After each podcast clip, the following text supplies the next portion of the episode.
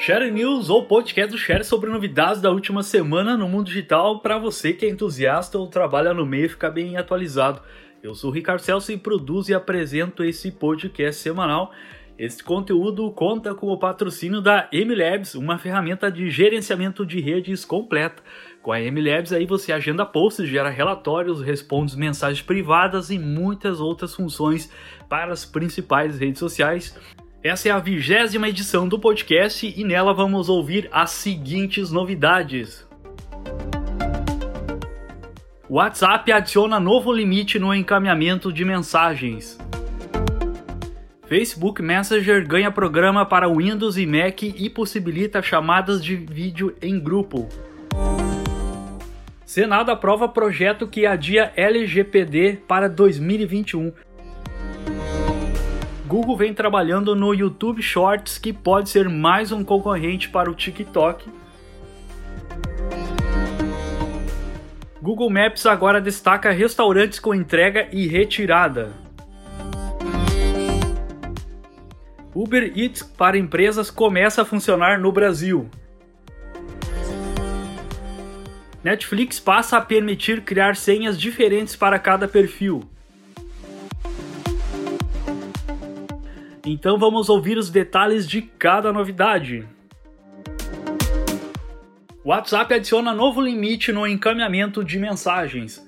A plataforma agora vai identificar mensagens compartilhadas em massa e limitar seu encaminhamento a um grupo ou contato por vez. O WhatsApp aí já adicionava um aviso e uma seta dupla em mensagens que são encaminhadas com frequência. E agora aí, o aplicativo e a versão web do mensageiro vai limitar o encaminhamento desse tipo eh, de conteúdo para apenas um contato ou grupo por vez.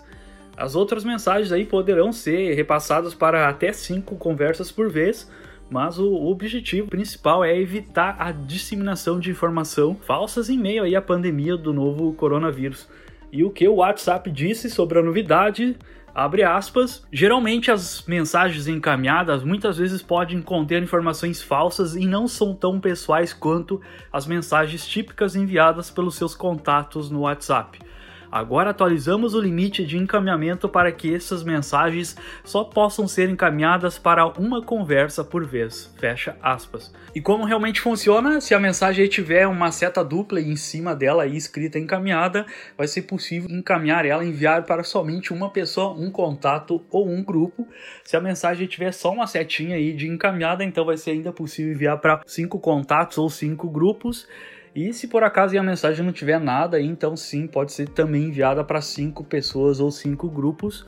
E segundo o WhatsApp, o número de mensagens encaminhadas em todo o mundo caiu 25% depois que o limite foi reduzido no ano passado aí de 20 para 5 encaminhamentos por vez. Facebook Messenger ganha programa para Windows e Mac e possibilita até chamadas de vídeo em grupo. O Facebook em Messenger agora possui um programa oficial para Windows e Mac OS. A principal vantagem dessas ferramentas é o suporte de videochamadas em grupo. O próprio Facebook destacou que o número de chamadas em vídeo aí no Messenger aumentou mais de 100% no último mês, então resolveu disponibilizar e adiantar o programa oficiais para desktop. As videochamadas do Facebook Messenger suportam aí até 8 participantes simultâneos. Senado aprova projeto que adia LGPD para 2021. Senado aprovou na última sexta-feira a proposta que adia a entrada em vigor da LGPD, a Lei Geral de Proteção de Dados, por conta aí da pandemia do novo coronavírus. Até então, a regulamentação estava prevista para valer a partir de agosto, mas com a nova proposta, uma parte das regras poderão ser aplicadas em janeiro de 2021 e a outra em agosto de 2021. Para se tornar oficial, a proposta deverá ser aprovada pela Câmara dos Deputados e sancionada pelo presidente, mas a tendência é que isso aconteça por conta do caráter urgente do projeto. Vale lembrar que antes dessa aprovação, outros quatro projetos de lei defendiam o adiamento da LGPD. Os autores das medidas afirmavam que as empresas não conseguiriam se adequar às regras por conta da crise e que a lei dependia da criação da ANPD, que é a Autoridade Nacional de Proteção de Dados. Vale lembrar que essa não é a primeira vez que a regulamentação é adiada, ela seria aplicada agora no último fevereiro de 2020, mas o prazo mudou para agosto na lei que tornou a NPD um órgão definitivo e agora o prazo passa a ser revisado novamente. Google vem trabalhando no YouTube Shorts, que pode ser mais um concorrente para o TikTok. A maior plataforma de vídeos do mundo trabalha no Shorts, é um possível futuro e concorrente da rede TikTok, a rede social de vídeos curtos. O Short será uma seção dentro do próprio YouTube voltada para pequenos vídeos e o recurso deve ser parecido com o que existe atualmente no TikTok. E isso aí vai ser para atrair mais usuários, que permitirá o uso de músicas dos vídeos graças a acordos do YouTube com gravadoras. Os vídeos aí do YouTube Shorts são um tanto parecidos com as histórias já existentes que aparecem na plataforma do YouTube. Aparentemente os Shorts do YouTube aí abrangerão um número bem maior de usuários, ou seja, ele não vai ser extremamente limitado só às apenas as contas populares. Além disso, aí, vídeos de curta duração, supostamente com até 30 segundos e orientação vertical, poderão ser convertidos automaticamente para os shorts. E da previsão, o Google ainda não confirmou quando e se pretende mesmo disponibilizar o YouTube Shorts para todos os usuários, mas que será ainda este ano. Google Maps agora destaca restaurantes com entrega e retirada o Google Maps passou a dar uma forcinha aí com a tarefa agora de destacar quais estabelecimentos trabalham com essas opções.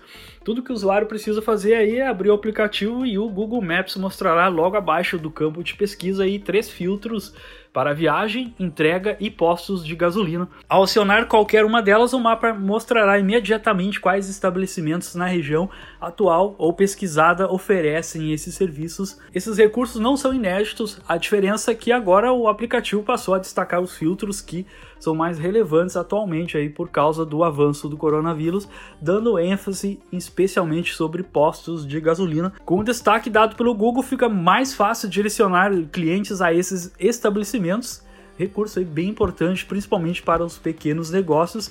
Essa é uma ação global. Além do Brasil, há relatos que o filtro equivalente estão sendo já exibidos eh, para usuários do Google Maps em países como Estados Unidos, França, Holanda e Reino Unido, tanto para Android quanto para iOS. E é muito importante que os estabelecimentos mantenham informações como endereço, número de telefone e horário de funcionamento atualizadas isso pode ser feito aí pelo Google Meu Negócio. Então, se você é responsável por um estabelecimento e possui acesso aí ao Google Meu Negócio, deixe tudo bem atualizado lá para usufruir dessa novidade do Google Maps.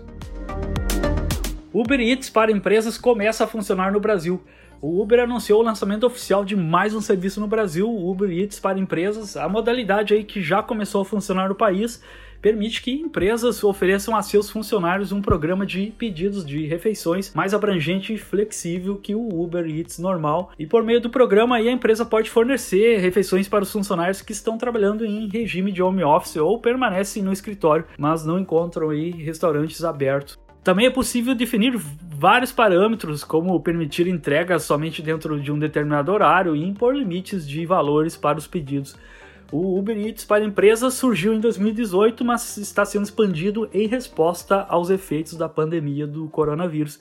Para as empresas, uma outra vantagem do novo serviço é a possibilidade de contar com relatórios simplificados que ajudam no controle e organização das despesas relacionadas aos pedidos. Além do Brasil, o Uber Eats para empresas começou a funcionar também no Canadá, França e Reino Unido, e pelo menos mais 20 países estarão sendo atendidos pela plataforma no decorrer do ano de 2020. Netflix passa a permitir criar senhas diferentes para cada perfil. Agora o serviço de streaming atualizou esses controles e permite criar um código de quatro dígitos, o PIN, para um perfil inteiro. Até então a Netflix usava apenas um PIN para qualquer perfil liberar em títulos com classificação etária acima do limite. Com a mudança, os pais podem criar pins para cada perfil de adulto e assim impedir que as crianças possam acessá-lo. Para ajudar os pais a limitar os filmes e séries que não consideram apropriados, o serviço também atualizou a classificação etária deles. Agora a Netflix usa um padrão para cada país. No Brasil, a plataforma segue a classificação do Ministério da Justiça e permite limitar a exibição de filmes e séries com classificação livre 10, 12, 14, 16 ou 18 anos. Muito bem, esse foi o episódio número 20 do Share News, um podcast semanal com novidades que rolaram nos últimos dias no digital.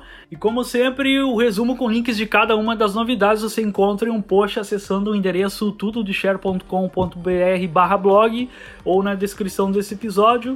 Lembrando sempre, Share News conta com o patrocínio da MLabs, a ferramenta completa para gerenciamento de redes sociais. Acesse mlabs.com.br e faça um teste grátis. Muito obrigado pela sua companhia nesse episódio e até o próximo!